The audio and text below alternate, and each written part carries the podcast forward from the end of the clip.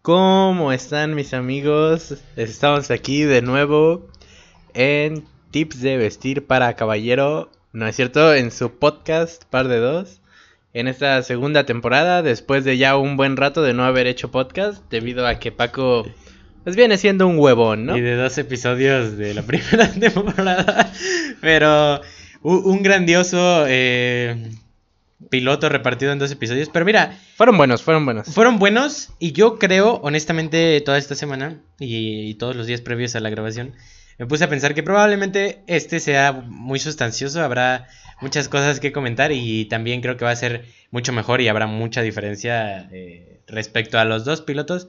Porque creo que venimos eh, modo oculto, Lorenz. Modo. Estudioso. Modo estudiosos. Así que creo que pueden salir este comentarios bastante interesantes. Pero déjame abrir el video con Dale, dale. Con nuestros patrocinadores.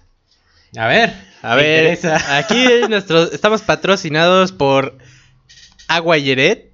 Es una marca de Aldenir Johannes que podrán encontrar en el centro algunos carteles colocados. Está avalada eh, por el doctor Andrew Towers. Grandes patrocinadores, honestamente me siento muy feliz de estar eh, ganando cero pesos gracias a estos emprendedores. Cómprenles agua. Startupismo. Eh, son grandes precios. Imagínate un tinaco de agua a tu hogar te sale en 150. Exacto. Pero bueno, después de gilipolleces, este fue una parte de las de las muchas pendejadas que probablemente recapitularemos en este podcast. Eh, ¿Y cómo, cómo crees tú que deberíamos empezar eh, este episodio lleno de, de extremos? Pues a ver, empezamos hablando de lo intensitas que están las cosas en las redes, ¿no? Yo creo que las redes sociales, eh, estoy de acuerdo con la idea de que son una gran herramienta, honestamente, eh, al menos lo he vivido de primera mano en mi página, ¿no? Me ha ayudado a divulgar conocimiento histórico y temas relevantes para mí, como pueden ser, este, por ejemplo, tenía una, una sección, una poderosa sección, eh, donde subía una obra de arte eh, todas las semanas, ¿no? Eh, dejé mi página un poco porque, bueno, hay que estudiar y quiero ahora que nos centremos en el podcast. Pero la última, la última fotografía que yo subí, bueno, más que obra de arte, porque la metí en esta sección, era una fotografía, eh, esta, dirían por ahí los cracks, famosísima, eh, de la chica encapuchada, sentada al lado de, ah, de la foto de Madero. la foto de Madero. Esa fue la última, eh, de hecho la puse hasta de foto de portada, ¿no? Pero bueno, por el momento ese no es el tema. A lo que me refiero es que ubico de primera mano que las redes sociales son una gran herramienta eh, dependiendo de lo que tú quieras hacer, pero también son eh, un pequeño cáncer, si lo podemos ver ahí, porque creo que las redes sociales le han dado voz a banda que no necesita tener voz, que no debería tener voz, y creo que ha hecho que las personas crean o generen una idea errónea de lo que es la libertad de expresión, la tolerancia, el respeto, eh, inclusive un poco me atrevería a decir, después de algún análisis, antes de, llegar a mi conclusión, eh, que con las opiniones tan extremas que se ven en las redes sociales, inclusive a veces podemos olvidar un poco la otredad, ¿no? ¿Qué piensa el otro? ¿Cómo vive el otro? Y por qué es como es y piensa lo que piensa, ¿no? Creo que mi idea sobre las redes sociales es esa, son una gran herramienta, son también este, una, una gran distracción, honestamente, una gran pérdida de tiempo, te atrapan, eh, pero también creo que son eh, un arma muy poderosa y, y, que da voz a gente que no debería tener voz. Y también puedes convertirla en un arma cuando forma opiniones muy extremas, ¿no? Por su algoritmo que te muestra gente que piense similar a ti y entonces tu opinión se vuelve cada vez cada vez más extrema. Y muchas veces, como tú lo mencionas, esa idea errónea que tienen ciertas personas que exactamente no deberían tener una voz, de decir es mi libertad de expresión y todas las opiniones son respetables, pero definitivamente no todas las opiniones son respetables porque si tú dices yo opino que todos los judíos son giles, o que todos los judíos deberían morir, pues es una opinión, pero estás de acuerdo que no es respetable, ¿no? Eh, sí, de hecho, inclusive es eh, va de la mano con la paradoja de la tolerancia de Karl Popper, donde menciona que, eh, bueno, presenta la pregunta de que si debería tolerar o la, la tolerancia, una sociedad tolerante debería tolerar lo intolerable, ¿no? Y explica que si nosotros toleráramos lo intolerante, lo intolerable, perdón, eh, llegaríamos a un punto donde todas las opiniones, por más extremas que fueran, inclusive, por ejemplo, como lo mencionas, ¿no? Eh, alguna idea discriminatoria o tal vez eh, mm, segregatoria, ideas que marginen a ciertos colectivos, pues tendrían que ser respetadas, ¿no? Pero ¿Cómo puedes tú tolerar a alguien que es intolerante? ¿No? Porque dentro de rechazar, marginar, eh, señalar e inclusive hasta odiar a otra persona solo por lo que cree, por lo que piensa, por lo que es, eh, estás siendo tú tolerante. Entonces explica y concluye que eh, por más paradójico o ilógico que suene, una sociedad tolerante, bueno, convertirnos en una sociedad tolerante implica que no toleremos lo intolerable.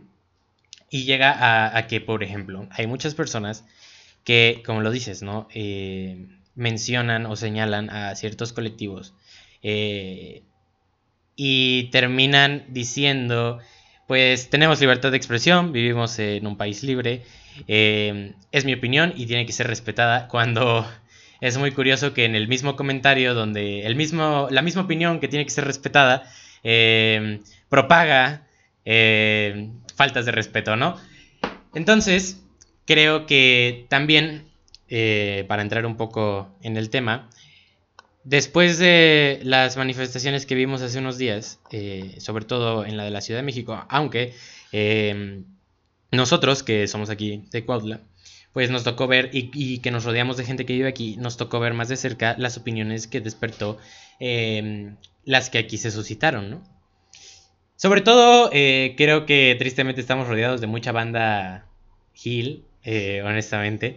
Eh, al menos yo vi comentarios muy pendejos de, la mayoría de las personas, pero cabe recalcar algunos. Pero me llama mucho la atención cómo en X publicación alguien daba su opinión, por ejemplo yo, ¿no? Comparto una publicación de perros y digo, me cagan los perros, ¿no? Y esa publicación, pues le toca la fibra a alguien, ¿no? Y me dice, no, mira, este, los perros y la chingada, ¿no? Los perros son bonitos por esto. Y mi respuesta es, nadie pidió tu opinión. Y se me hace paradójico porque desde cierto punto de vista puedes eh, ponerte a pensar, pues que nadie pidió el mío también, ¿no? O al menos eh, me doy cuenta con eso. O sea, cuando tú das tu opinión simplemente al aire o la sueltas en, una, en un tweet, en un retweet, en una publicación de Facebook, compartiendo una publicación, pues a final de cuentas nadie te está pidiendo tu opinión, ¿no? Al menos yo lo veo así, no sé. Eh, pero supongo que va también un poco de la idea que tenemos que las redes sociales son un espacio abierto para, para compartir ideas, ¿no? ¿Cómo lo ves? Ahora sí que está cabrón. Sobre todo mm, que es muy común que se toquen temas que uno realmente no conoce, ¿no? Y que se hable sin pensar en el otro, como tú mencionas. Cuando, por ejemplo, mm, recuerdo un comentario con una foto de el Alex Bustos, ah. que ponía una chica en una manifestación que decía mm, que querían permitir el aborto y él puso, bueno, que les permitan el aborto, ahora solamente falta quien quiera embarazarlas. Por estar gordita la chica, supongo. Pero, pues realmente ahí te das cuenta de que no saben realmente de lo que están hablando cuando hay personas que violan niñas, ancianas, y no es realmente como que una atracción física el acto violatorio. No se, no se reduce a una atracción física únicamente, ¿no? Es dominio, es poder, ¿Y cómo puedes tú tener las ganas de burlarte de alguien que ha sufrido, yo creo que la peor experiencia del mundo, y que no solamente eso, sino que vive en una sociedad que la culpa por haber... ¿Vivimos en una sociedad? Sí, sí, sí. Y que la culpa por haber sufrido esa experiencia, ¿no? Que definitivamente no quiso sufrir. No sé por qué comentarios como ese de... Hacen referencia a que, ay, no tiene el privilegio, no tiene el lujo de ser violada porque está fea, ¿no? Sí, ¿Quién este, va a querer, quién va a querer, no? yo la- Pobrecita, nadie no, va a yo- querer violarla. Ay, no. O sea, eh, mira, no, no lo había eh, pensado de esa manera, pero sí.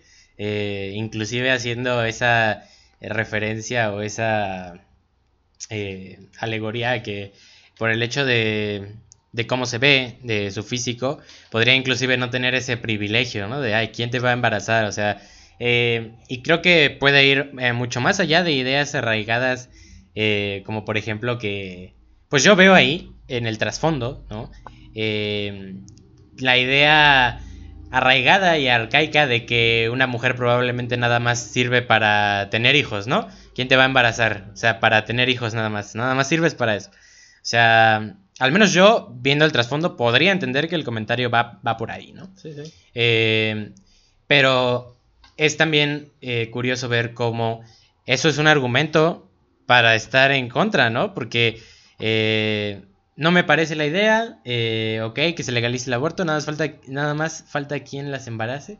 Es un comentario bastante, bastante imbécil, honestamente, ¿no? La verdad, o sea, eh, honor y respeto a quien honor y respeto merecen, crack, y, y la verdad es que a mí...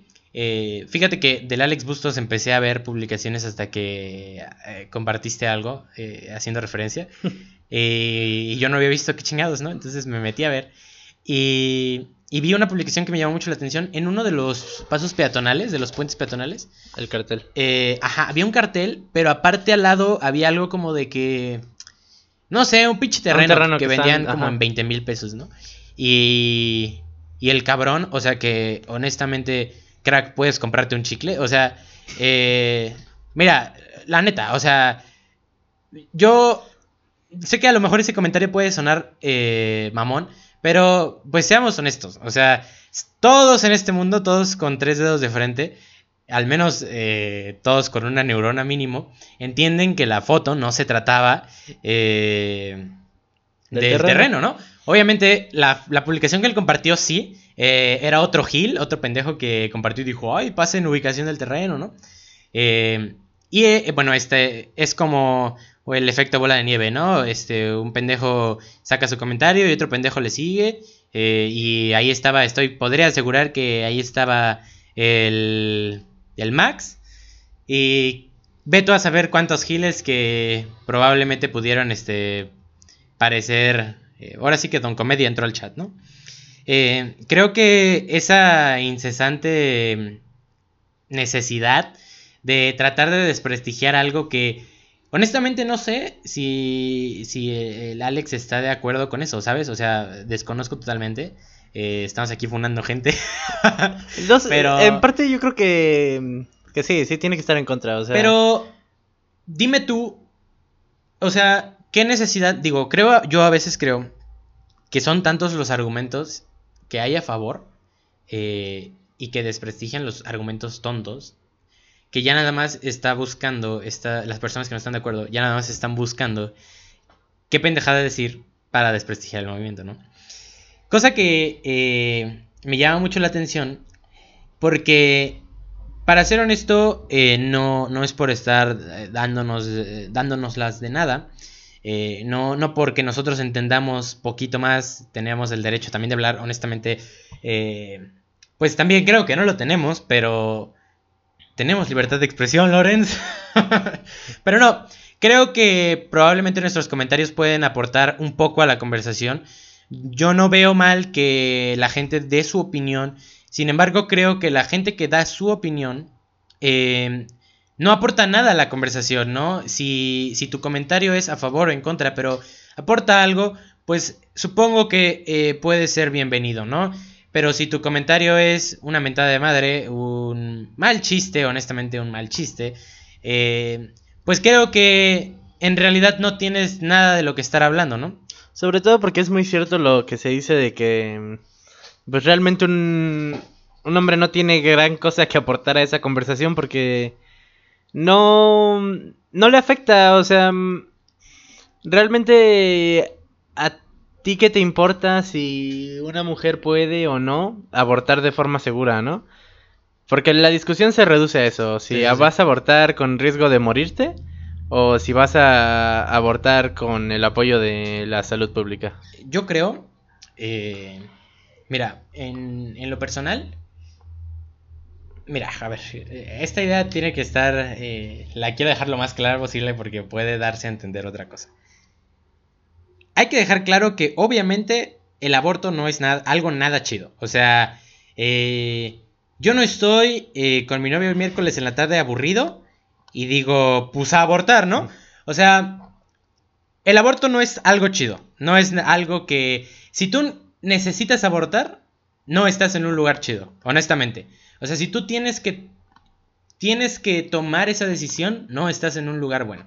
Y no es algo chido. O sea, yo no creo que, que como ser humano podamos ir y decir, oye, el aborto está piola. O sea, no es la conversación si, si el aborto es o no es un acto eh, humano, ¿no? Por, por, decirlo de algún modo. Obviamente, pues no, no está chido. O sea, si tú estás en esa posición, si tienes que, que hacerlo, pues no estás en un lugar eh, chingón, ¿no? Honestamente. Estás en, en un, contra la espada y la pared, ¿no? Pero la discusión no es esa. O sea, la discusión no va en torno a eso. Y, y tú puedes estar a favor o en contra, pero pues seamos honestos. Lo que opine Alex, lo que opine Juan y lo que opine Pedro, esos, últimos dos son nombres genéricos. Eh, pues valen madre, ¿no? A final de cuentas, o sea, em, no importa si tú estás a favor o no, porque como dices, em, las mujeres, la mujer que tenga necesidad de abortar lo va a hacer. Va, es eh, nuestro, más bien, bueno, nuestro, ¿no? Es deber del Estado y de todo este, eh, y, creo que es el fin de todo este movimiento eh, en, cuestión del aborto, porque luego hablaremos de lo demás, que eh, el aborto sea seguro, porque muchas veces cuando una mujer va a una clínica, pues ahí le presentan como que todas las opciones, ¿no? No es de que llegas y pásate, sino que pues te dicen, mira, puedes hacer esto, esto y esto, piénsalo bien, o sea, eh, tienes esa instancia, ¿no? Pero pues eso es en cuestión de una clínica, eh, pensándolo como en un lugar eh, como la Ciudad de México, ¿no? Donde es legal. Pero una mujer que está en su cuarto, que está en su casa, que está en una clínica clandestina, en un motel, piénsese cualquier lugar donde esto podría suceder, con un gancho, un tenedor, eh, no lo sé, cualquier instrumento que pudiera pasar por nuestra mente, pues no tiene todas las opciones, ¿no? Es como que no te presentan las alternativas y no tienes de otra. ¿Y cómo va a terminar eso? Pues mal. Es como si quisieras hacerte una cirugía eh, en tu casa, en tu cuarto y con un lápiz. O sea, va a terminar mal. Y mientras más se alarga esta discusión, es una discusión... Eh, tonta, es una discusión pendeja, honestamente no tendríamos que estar teniendo esta conversación, debería ser legal y punto, no hay más. Eh, y me gusta verlo con la referencia al voto, al voto de la mujer. ¿Qué pensamos todos ahora de lo que se pensaba antes respecto a que las mujeres votaran? Ahorita... Y que existiera una discusión tan dura sobre si sí deberían, ¿no? Ahorita todos pensamos qué pendejos estaban toda la banda que se peleaba por eso. O sea, qué pendeja la banda que veía mal que la mujer que la mujer votara. Y eh, sobre poder estudiar, sobre poder vestir pantalones. Eh, querer ir en contra del aborto es ir en contra del progreso. Y ir en contra del bien común de alguna manera. Y ir en contra de, de, de tu prójimo. O sea, eh, es como que ahorita yo veo, me gusta hacer esa referencia al, al voto, al voto de la mujer, porque es como como si ahora, yo creo que el aborto debería ser, y como si ahora, el día de las elecciones, un cabrón fuera y se parara a una casilla y dijera, yo no creo que las mujeres deberían votar.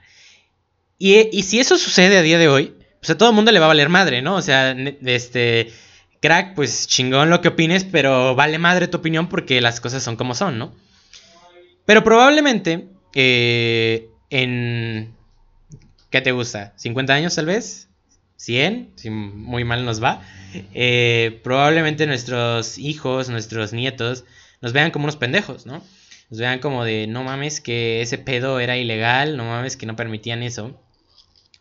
Y creo que tomará algo de tiempo porque malamente esa decisión está en manos del gobierno y pues yo no, yo no, no digo que todo el mundo en el gobierno, pues por X o por Y sea banda que esté en contra, ¿no? Hay muchas personas eh, jóvenes y de edad que están tanto a favor como en contra, ¿no? Creo que ya pasó, ¿no? no me acuerdo en qué estado que hubo la votación.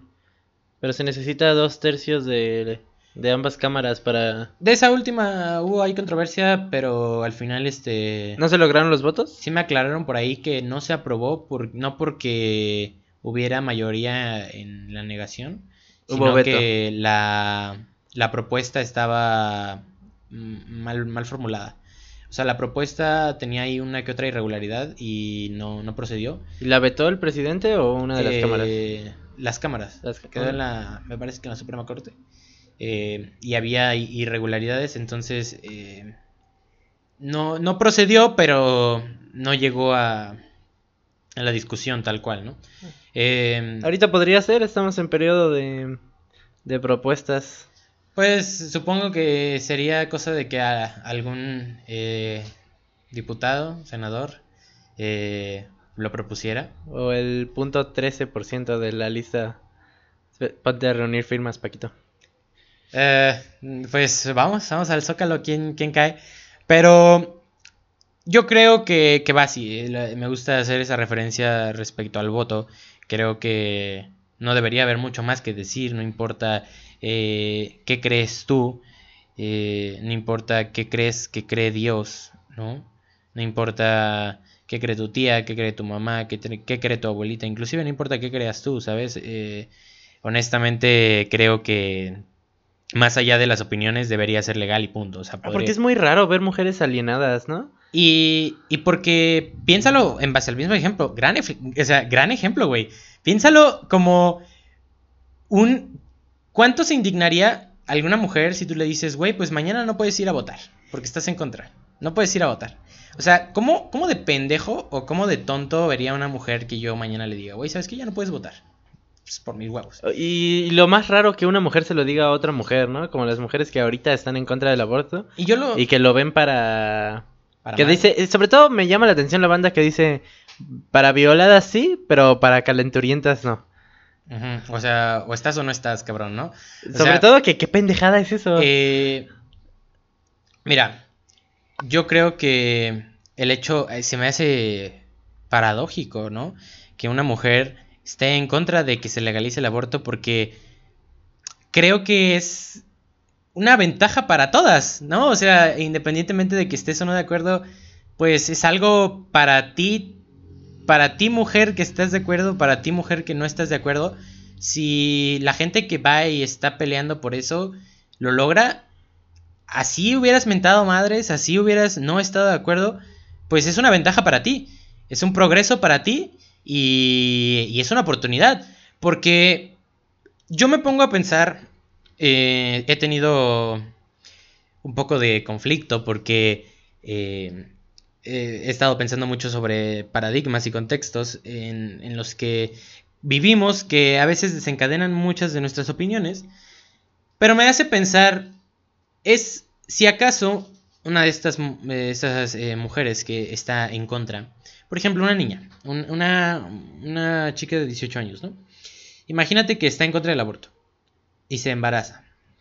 Honestamente, porque yo dudo que si eres de las personas que dices para violadas sí, para calendurientas no, inclusive ahí estás eh, remarcando que, eh, una mujer yo, veo que una mujer este que una mujer este no hay, o sea, siento que ahí estás dando como que bueno, a ver, ya, deja de... Siento que ahí estás como que aceptando dentro de este comentario el problema de que eh, el aborto debería existir solo porque existe la cultura de la violación. O sea, solo con ese antecedente que también estos mismos colectivos feministas buscan eh, leyes, buscan eh, protección respecto a todo esto. Entonces, es como...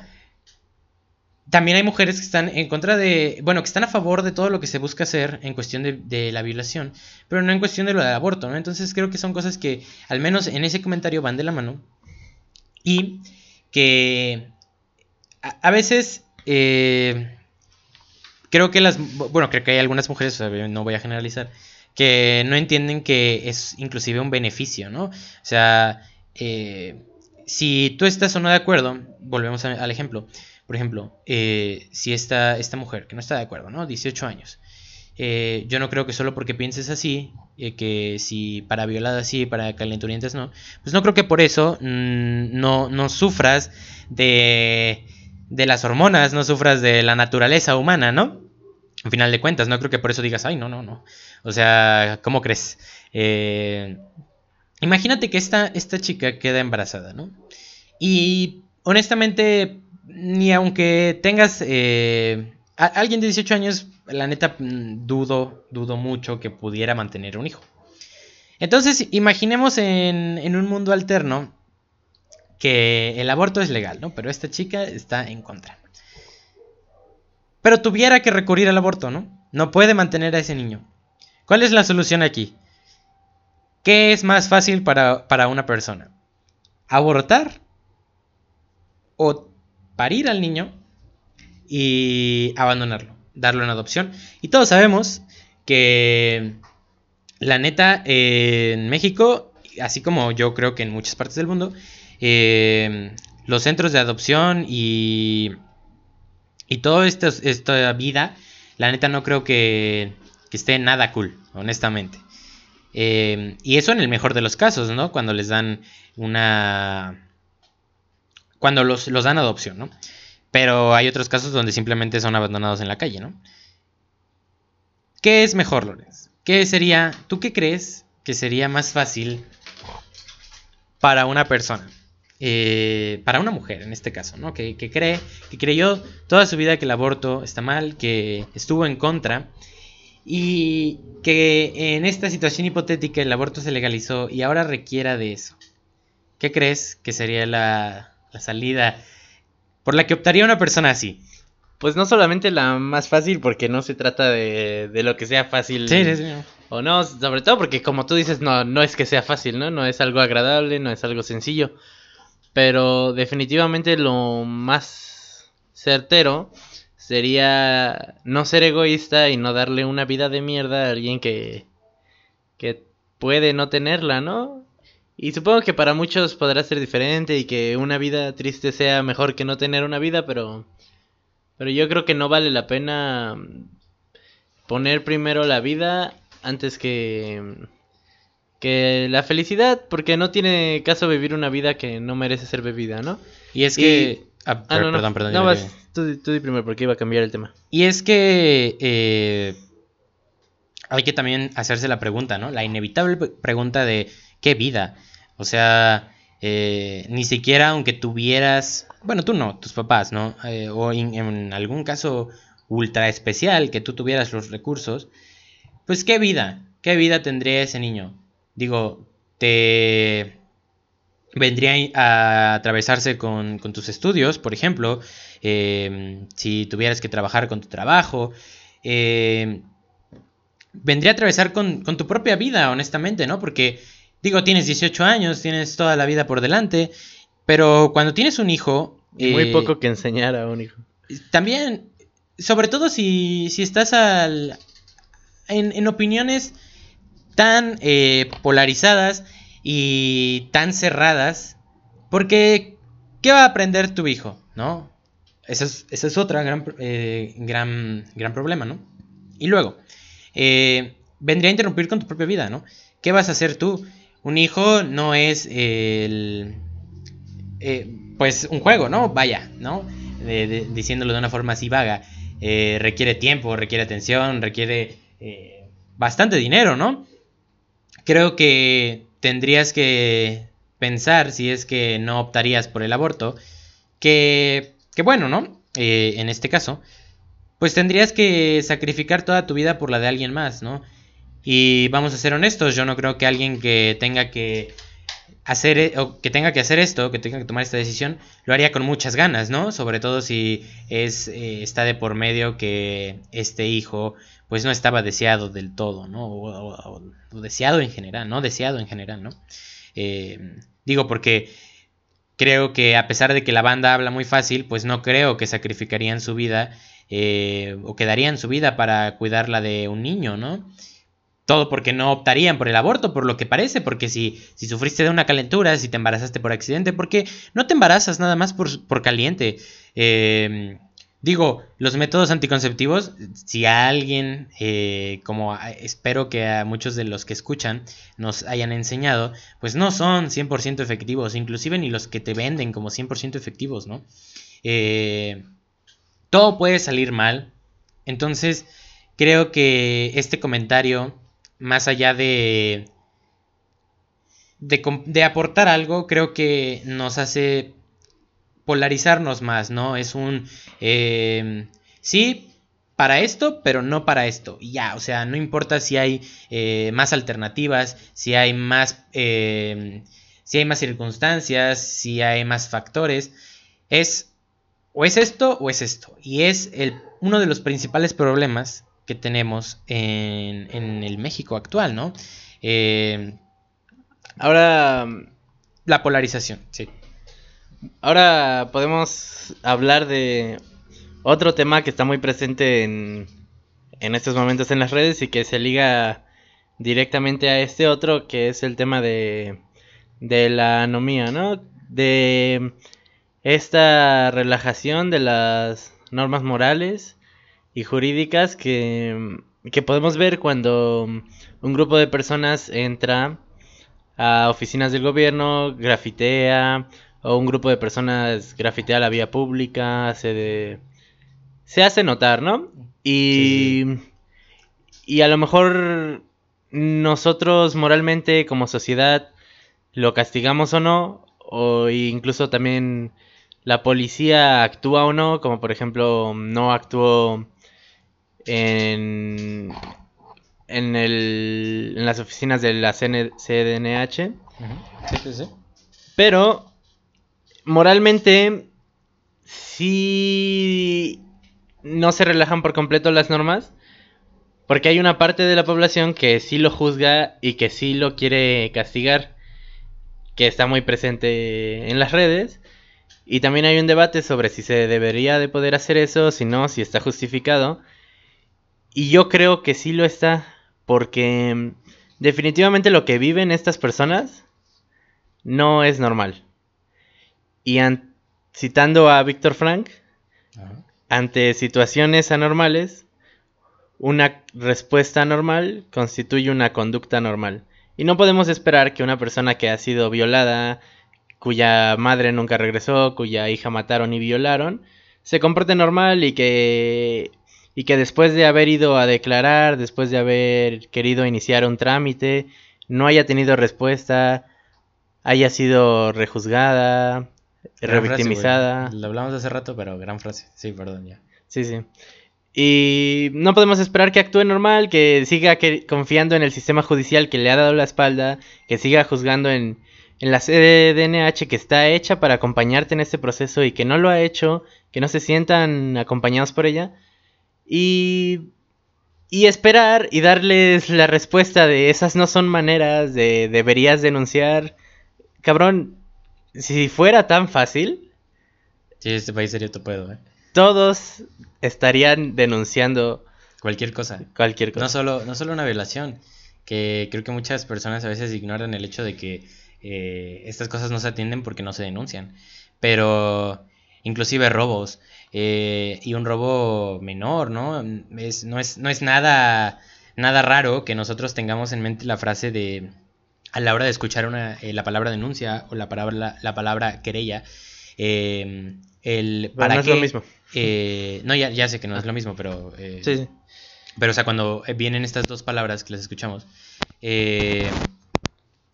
nos viene a la mente la frase de, de para qué, eh, o las frases más bien, de para qué, pues ya pasó, eh, ya se chingaron mi teléfono, eh, no le van a hacer nada, este, el gobierno no hace nada, la policía no hace nada. Entonces, alguien que, que se quita de estos prejuicios o de estas ideas respecto a, a nuestro sistema judicial y va y procede al trámite, que pueden ser, pueden o no ser real, ¿no? Digo, yo no, no estoy diciendo que el sistema eh, penal mexicano sea la hostia, ¿no? Porque no lo es. Eh, pero creo que cuando, mm, mm, eh, como tú lo mencionas, ¿qué debemos, qué acciones debemos tomar cuando ni siquiera el Estado, que es el organismo encargado de velar por nuestra seguridad, ¿no? De velar por la, la armonía entre nosotros, ¿no? Idealmente, obviamente, idealmente, yo sé que, no sucede así, eh, no hace nada, ¿no? ¿Qué pasa cuando el Estado, como dijiste, te da la espalda y ya recurriste al proceso legal, pero no sucede nada? Tu denuncia pasa de, ok, luego lo checamos, hay casos de eh, que han tomado años, ¿no? De que una denuncia que se hace hoy, pues probablemente pueda ser atendida eh, dentro de un año o dos, si bien nos va, ¿no?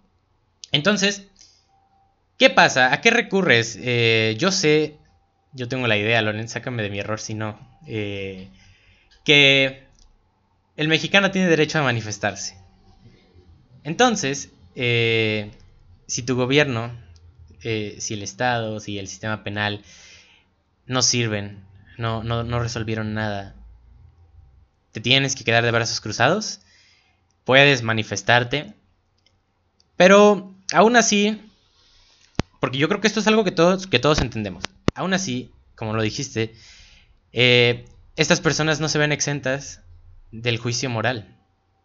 Todas las personas, como hablábamos al principio, creen que tienen, eh, se creen juez y verdugo respecto a cualquier situación que suceda, ¿no?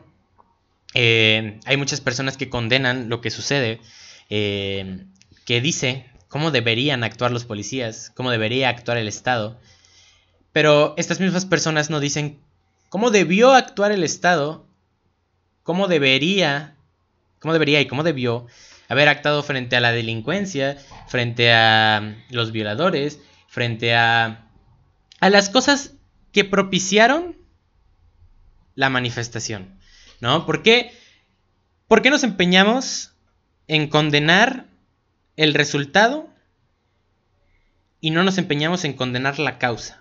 Si para nosotros es tan molesto ver a la gente manifestarse, que esto va también, yo creo, en cuanto a quién lo hace, porque eh, si bien siempre va a haber alguien que va a estar en contra, estoy muy seguro de que muchas de las personas que se quejan de las formas, entre comillas, en las que eh, las feministas eh, o las mujeres, para no eh, poner colores en esto, eh, se manifiestan, probablemente hubieran estado de acuerdo con, no sé, la banda que se manifestó por los 43. eh, Rompieron, pintaron. para, no sé, por ejemplo, eh, no fue eh, de la misma forma, yo lo sé, pero por ejemplo, los plantones de López Obrador en, en algún momento. Eh, Incluso eh, ni siquiera el mismo EZLN destruyendo el ayuntamiento sí, tuvo este revuelo, y, te lo juro. y podría asegurar que de manera esta armada. banda eh, respaldaría o no tendría ningún problema con el ZLN. Y, Y, ca- y causa justa, quiero pensar si no es cierto todo lo que dicen de que de que era este un vendido el subcomandante Marcos, pero si no lo era, causa justa y no tenemos por qué criticarla, pero sí podemos compararla en cuanto a cómo se juzgó moralmente con cómo se juzga sí, eh, moralmente esta, este movimiento, ¿no? Y es imposible preguntarse debido a qué, ¿no? Eh, ¿Por qué? ¿Por qué en nosotros despierta eh, esta rabia? ¿Por qué nos toca las fibras más eh, profundas de nuestro ser? Que las mujeres exijan eh, lo que les corresponde. Porque no es una cuestión de igualdad, no, no tenemos nosotros o, los hombres no son eh, el punto más alto, no son el punto a, llegar, ¿no? Eh, si nosotros buscamos igualdad, entre comillas, pues estaríamos diciendo que las mujeres de una u otra forma tendrían que ser como los hombres, ¿no? Cosa que pues no es así, ¿no? Simplemente eh, dar lo que corresponde, ¿no? Em, creo yo que es porque la sociedad mexicana desde tiempos inmemorables, inmemoriales, no sé, no sé cómo se diga, no, espero no estarla cagando. Em, desde tiempos remotos ha sido eh, y es a día de hoy, eso no, no, no deja de ser una realidad, em, demasiado machista. Y, y yo no lo digo desde la perspectiva de, jaja amiga, eh, viva el movimiento. Yo lo digo desde la perspectiva de que inclusive yo lo admito, ¿no? Muchas veces eh, yo crecí con muchas cosas, muchos eh, puntos de vista machistas, inclusive eh, a veces hasta en muchas ocasiones antes, ¿no? En el pasado, podría yo admitir que estuve de acuerdo con cosas erróneas y que en, en, alguna parte de mi vida probablemente yo pude haber sido un Alex Bustos. y que también sentía eh, o tenía ideas que aunque probablemente malamente llamadas machismo, entre comillas, inocente, em, no niego que, tuve, ¿no? Em, obviamente eh, estoy de acuerdo con lo que decía en su momento Miss Carla, que eh, las cosas que tú hagas, pues no son tu culpa, pero me da, me hace un poco de ruido ahora esta idea que, que puedo ver qué tanto somos producto de nuestros paradigmas y nuestros contextos, ¿no? Creo que el valor está en poder despegarnos de eso y poder eh, hacer este análisis, ¿no? Eh, decir, bueno, yo eh, tenía la idea, yo, por ejemplo, en mi caso, mm, gran parte de mi vida, yo creía en la idea de que una mujer que decía groserías o que hablaba con groserías se veía mal. me estoy funando a mí mismo para que nadie más lo haga. Pues yo tenía esa idea, ¿no? Eh, yo también estaba como un poco de, ay, ay, ay, ay, eh, respecto a cómo se vestían algunas mujeres. O sea, eh, producto, estas, estas opiniones, porque no, no yo, porque yo en este momento pues soy otra persona, ¿no? Pero esas opiniones producto de mis paradigmas y contextos, ¿no? Que creo que así como yo viví y tuve acercamiento con X o Y, creo que hay muchas personas que tuvieron acercamientos con cosas inclusive más gráficas y peores, ¿no? Que probablemente eh, desembocan ahora en adultos jóvenes y... No, bueno, no, adultos y jóvenes.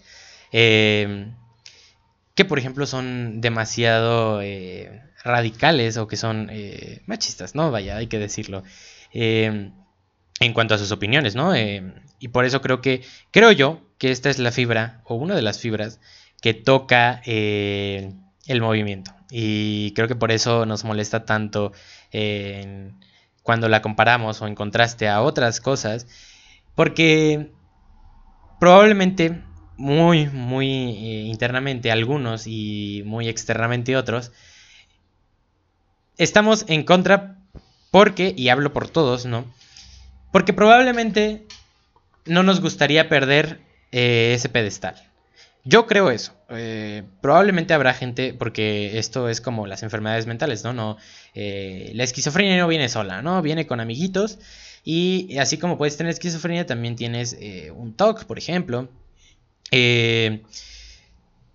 Estas opiniones no van solo de cómo creciste, de cómo te criaron, de en qué entorno machista o no creciste. Pero yo creo que ese es uno de los puntos importantes respecto a por qué eh, nos molesta tanto. Y no solo esto a los hombres, eh, también a, las mujeres, porque eh, malamente las mujeres también crecieron con esto, de que una dama no dice groserías, vístete de tal forma, date a respetar, cuando pues creo que esta frase es de lo más pendeja porque ¿cómo, cómo que date a respetar, ¿no? Y tuvimos alguna vez algún problema hablando de esto, ¿no? Eh, donde nos dieron, nos dijeron eso, ¿no? Date a respetar.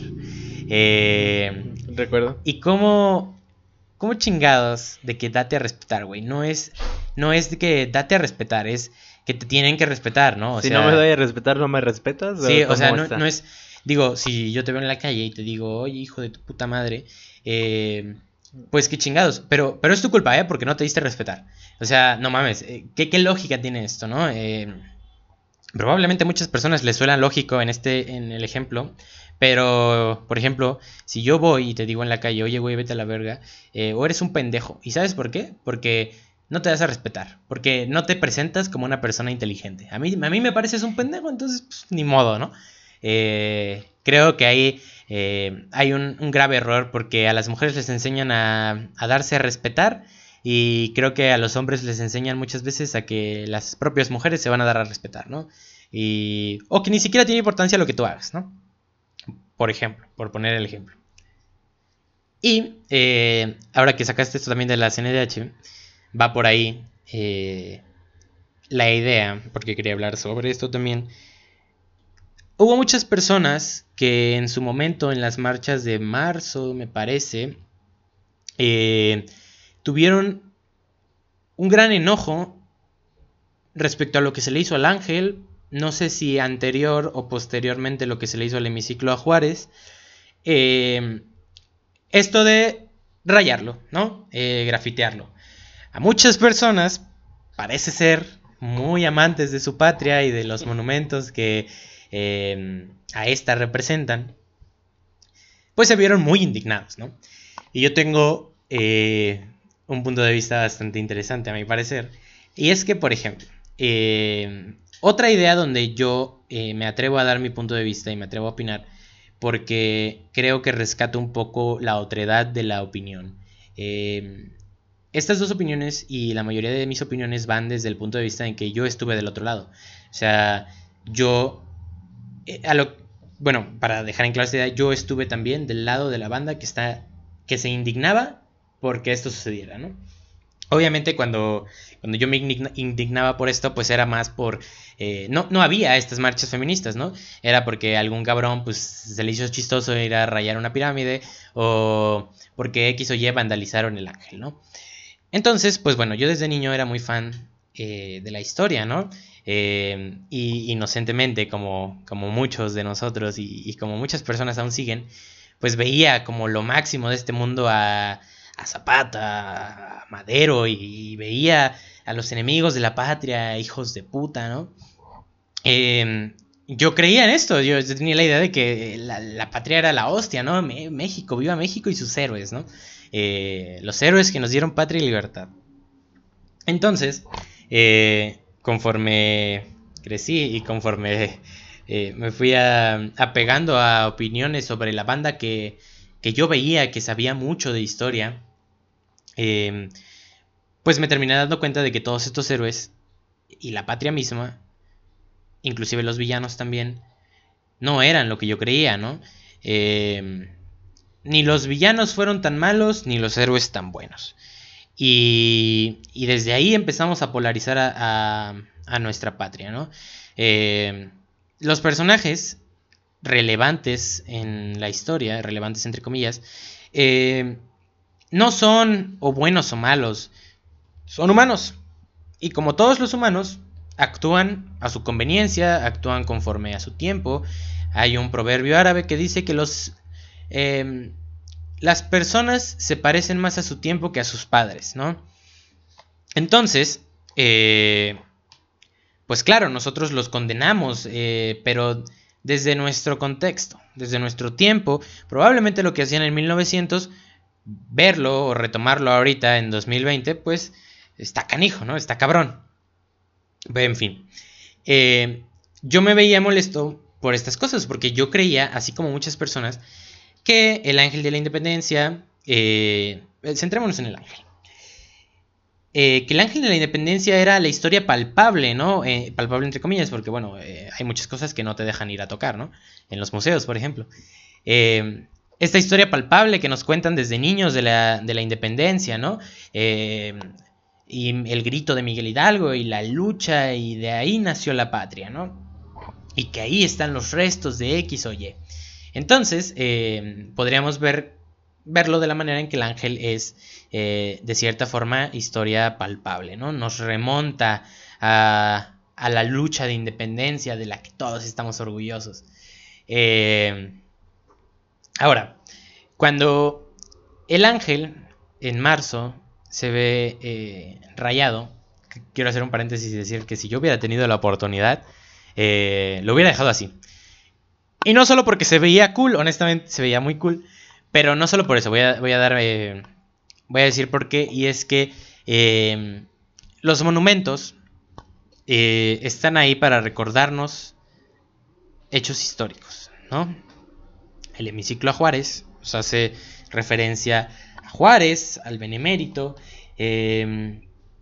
por ejemplo, el ángel de la, la, columna de la independencia nos recuerda a la lucha armada. Y una comparación interesante, interesante a, mi parecer, es por ejemplo el Monumento a la Revolución. El Monumento a la Revolución no estuvo pensado desde el principio para ser un monumento a la revolución, ¿no? Iba a ser el Palacio Legislativo, ¿no? De hecho, pueden buscarlo y van a ver imágenes eh, bastante, bastante chingonas de cómo iba a ser ese, eh, era, era en toda la extensión de la palabra un palacio. Entonces, eh, la obra de este palacio se ve interrumpida por la revolución, ¿no? Por el movimiento armado de, 1910. Se frena y eh, como quedó ahí la obra negra, pues dijeron, va, mira, lo frenó la revolución, dale, eh, el monumento a la revolución, ¿no? Entonces, el monumento a la revolución podríamos verlo como... Más bien, el Palacio Legislativo sufrió que se parara la obra a causa de la revolución y ahora a día de hoy vemos la obra negra del Palacio Legislativo como eh, el monumento a la revolución, ¿no?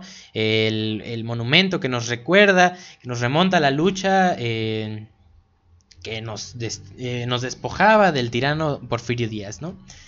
Entonces, pensándolo de esta manera, siguiendo esta línea de pensamiento, que en la manifestación las mujeres pintaran el ángel de la independencia, más allá de que fuera a mi gusto, de que se viera cool o no, eh, creo que marcaba un momento histórico interesante, ¿no?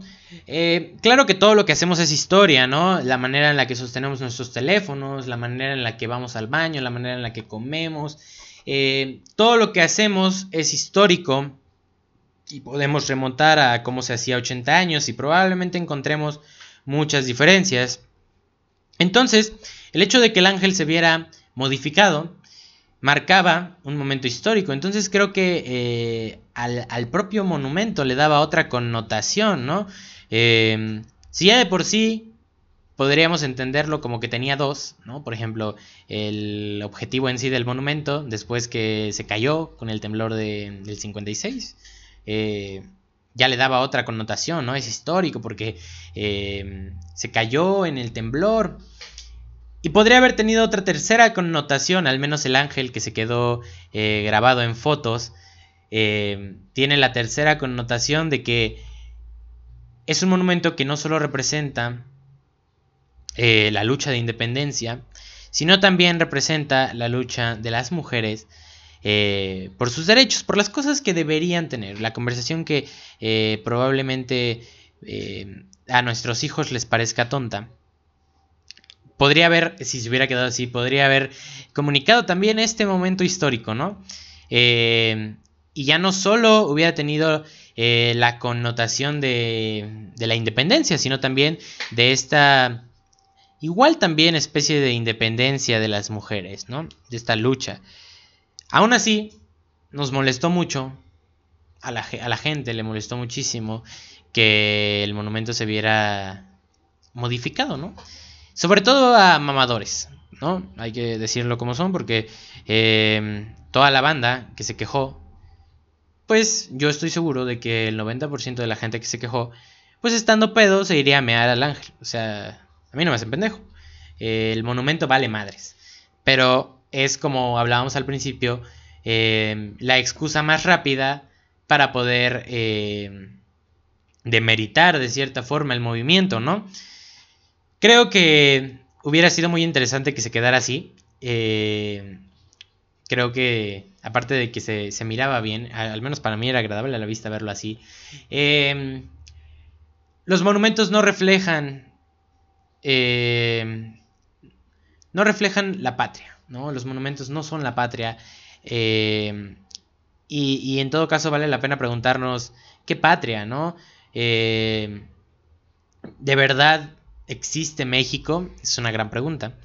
Eh, y además, una patria que olvidó a sus hijos. Una patria que los dejó eh, varados a su suerte, ¿no? Pero eh, probablemente ahondemos más en la segunda parte de esto. Pero dime, Lorenz, hablé mucho. ¿Qué opinas tú respecto a la banda que se queja por la modificación de monumentos y el mismo hecho en sí? ¿Qué opino? Pues que Sin definitivamente no debió de haberse borrado lo que estaba en esos monumentos porque aparte de lo que tú comentas, lo que se mostraba ahí a fin de cuentas eran testimonios, ¿no?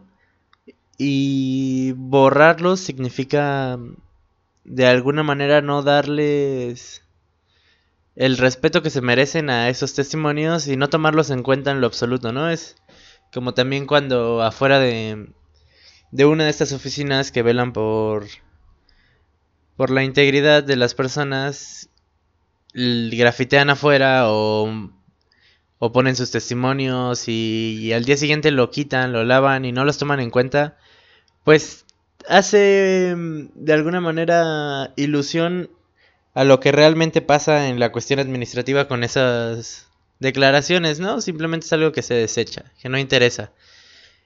Y de esa manera lo puedes ver cuando lo borras, o sea, no me interesa, no lo quiero ver, no me importa.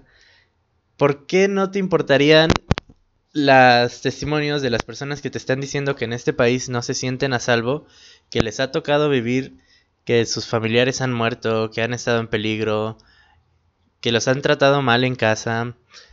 Y tú simplemente decir, no lo quiero ver, no me interesa, prefiero ver mi ángel de la independencia, mi ángel de la independencia, mis figuras de libertad que, que me demuestran que soy un país libre y feliz cuando realmente hay personas que se están quejando de que no existe realmente esta libertad.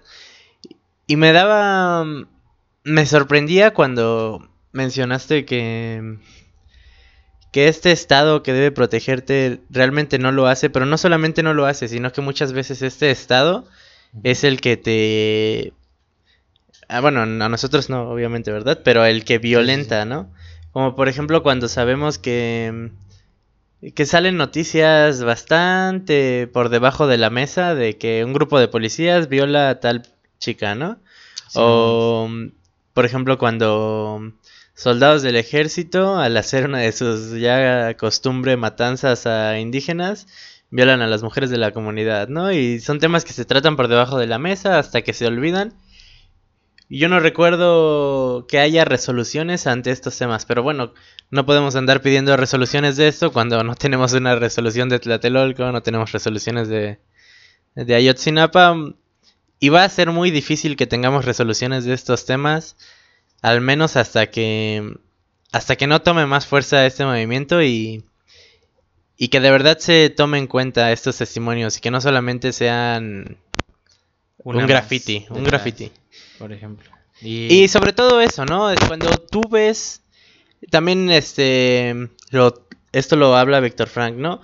Cuando tú ves que un dato así frío de han violado en este país a 300 mil personas, no tengo idea, probablemente sean muchas más, ¿no? Porque ni siquiera se, se denuncia. Sí, sí. Pues tú dices que es 300 mil personas, wow, ¿no? Pero si tú conocieras a cada una de esas personas y cada una de esas mujeres te viniera a contar su historia, sería mucho más fuerte que el número de 300 mil, que ni siquiera lo puedes... No lo dimensionas. No, ¿no? lo dimensionas, o sea, no lo tienes en la mente. Y, y el hecho de decir, ah, el hecho de que te dé el dato, ah, han violado a 300 mil personas en este país, pues lo vuelve frío, lo vuelve eh, bastante frío. Eh, lo deshumaniza. También, o sea, deshumanizado, frío. Y, y si ya desde, si te digo algo tan básico como, oye, pues imagínate 300 mil manzanas. Puede ser que te imagines eh, un millón pensando que son 300 mil, ¿no? Pero probablemente números que- dimensiones. que puedan manejar la mente Puedes humana. imaginarte 10 personas. eh, probablemente tal vez a 100, y- pero desde 100 ya es complicado, ¿no? Y para quien no haya entendido esto, es como Víctor Frank lo maneja así. Él, obviamente, un prisionero de, de los campos de concentración, te dice que cuando tú escuchas que hubo millones de prisioneros, realmente no, no es algo que te mueva, ¿no? Y solamente dices, ah, qué triste, pero, pero no es algo que te mueva. Y cuando tú sabes que mm, podías llegar a ver al tipo más fuerte, más inquebrantable, llorando porque sus pies hinchados por el frío ya no entraban en sus zapatos y tendría que caminar descalzo en la nieve. O que mm, tus 300 gramos del pan ya no te alcanzaban. Pues ya este empiezas a ver como una persona humana sufre, ¿no? Y no y dejas de verlo como un número. Sí. Sí, porque toma. eh, si era como lo decías, si tú trajeras a todas esas personas de manera individual y todas esas mujeres te contaran su historia, te contaran cada detalle de lo que sucedió, eh, cambiaría al primer testimonio. Estoy seguro de que tu opinión cambiaría al tercer testimonio. Sí, le- Al estoy primer, seguro de que Alex Bustos deja de ser Alex Bustos en el primer testimonio. A la primera morra que le cuente la historia. Y quiero ver que le diga jajaja el terreno. O sea, eh, creo que muchas personas, y, es una gran observación, muchas personas no lo ven de cierta forma, no le toman la importancia, porque no entienden eh, lo que es que venga una persona, que venga una mujer y te cuente su experiencia. Es algo duro, honestamente es algo duro de escuchar y no me quiero imaginar lo que debe ser de vivir. Eh, y la verdad es que te quedas, eh, te quedas frío, no sabes qué contestar. Eh, me ha pasado, lo he escuchado, he escuchado testimonios y no sabes qué contestar, no sabes ni siquiera, honest- si tú me vienes y me dices, güey, me siento mal, pues puedo sacar alguna palabra de apoyo, pero honestamente cuando alguien te cuenta qué le sucedió, qué le hicieron en cuestión de una violación o de cualquier otra forma de, de violentar, no te sale, te quedas frío, eh, te quedas... eh, Sin palabras. sin palabras, te congelas, porque ¿qué puedes decir? ¿Qué puede salir de tu boca que pueda ayudar? Nada, la verdad, nada, nada, no, no puedes decir nada. Y inclusive hasta podrías caer en, en el hecho de decir algo que, aunque no, no esté mal intencionado, pueda ser, eh, pueda dañar a la otra persona, ¿no? Eh, es duro de escuchar y creo que eh, no deberíamos tener que llegar a ese punto. Inclusive creo que también entre tantas opiniones, entre tantos testimonios, eh, que esa es otra, entre tantos testimonios que hay por ahí, que tú lees, en, eh, que inclusive leerlos es duro, eh, entre tantos testimonios se ha perdido. Creo que también el hecho de que nos estemos, o sea, que estemos bombardeados de tanta información y que por todos lados te llegue un testimonio, tal vez lo deshumaniza. Tal vez frente a alguien que ya de por sí no quiere escuchar, si te llegan 10.000 comentarios, pues tú dices otro más, otro comentario más, y quién sabe si sea falso, eh, está exagerando. Probablemente también el hecho de recibir tanta información, y sobre todo si eres Gil, pues te hace deshumanizar y inclusive eh, burlarte y como cotidianizar de alguna forma que, que este testimonio llegue a ti, ¿no? Ah, como el que vi ayer, todos son iguales, todo pa- pasa lo mismo, eh, seguramente es falso. Eh, creo que ya ni siquiera nos paramos, ya no nos paramos ni siquiera a leerlo, ya ni siquiera nos paramos a analizar de que, güey, esto está cabrón, sea real o no, esto le ha pasado a otra mujer, sí o sí, diría el Metal Bug, fijo, que, que le ha pasado a otra mujer en México. O sea, ser mujer en México es un deporte extremo y esto eh, está documentado. Y es que no podemos perder esa esa mm, indignación, ¿no? No podemos dejar de indignarnos cuando pasan cosas así. Porque llega el punto Cuando... perdón, en el que lo ves tanto Y es que, que ya ni siquiera apartas la mirada, ¿no? Que ya es algo normal, ya no te indignas, ya no te molesta. lo normalizas. Lo normalizas. Lo y no podemos normal. normalizar estas cosas. Porque no son normales, o sea, no deberían ser lo común, ¿no? No deberíamos, no debería haber en este país y en este mundo persona que diga, ah, pues como lo que pasó hace un mes, eh, y hace un mes o hace dos también hubo manifestaciones, pues lo de toda la vida, se les va a pasar dos meses y en dos meses vamos a volver a ver otro desmadre, ¿no? O sea, el hecho de que normalicemos eso y de que comencemos a ver a, las mujeres, a otro, porque a final de cuentas no, no, es, no se trata de hombres y mujeres, se trata de seres humanos. Entonces, si nosotros comenzamos a ver a las personas como números, como un testimonio más, eh, si empezamos a quitarle la humanidad a otras personas, perdemos nuestra propia humanidad. Al momento de que deshumanizas a otra persona, tú dejas de ser humano, güey, la neta. O sea, cuando dejas de ver a- al ser humano, a tu prójimo, como cuando lo empiezas a ver como un medio, cuando lo empiezas a ver como un número, cuando lo empiezas a ver como eh, una herramienta, la Es neta ya pier- sufriste pierdes tu humanidad, güey. una pérdida de emociones. O sea, eh, y honestamente, eh, yo creo que es lo más bajo en lo que puedes caer. O sea, ya, eh, ¿qué te saca de ese hoyo, no? Eh, pero creo que eh, hoy vamos a dejar aquí esta primera parte eh, con estas preguntas. Mañana, eh, compensando un poco que no hemos subido nada en casi un mes, ¿eh? Eh, Fijo. porque mañana se hace un mes del último podcast que sacamos, vieja. Pero eh, dejamos aquí con estas preguntas y mañana sacaremos la segunda parte, tal vez tercera, quién sabe, esto da, esto da para mucho eh, de este episodio. Veremos qué reacciones tiene. La neta va a ser algo largo, pero bueno, vale la pena, ¿no? Y a ver qué viene, ¿eh? Sí, eh, ya, ya en este hay bastante carnita. Pero, pero bueno, un saludo a las personas que mencionamos. Un saludo a Montaño que da inspiración para el saludo del inicio.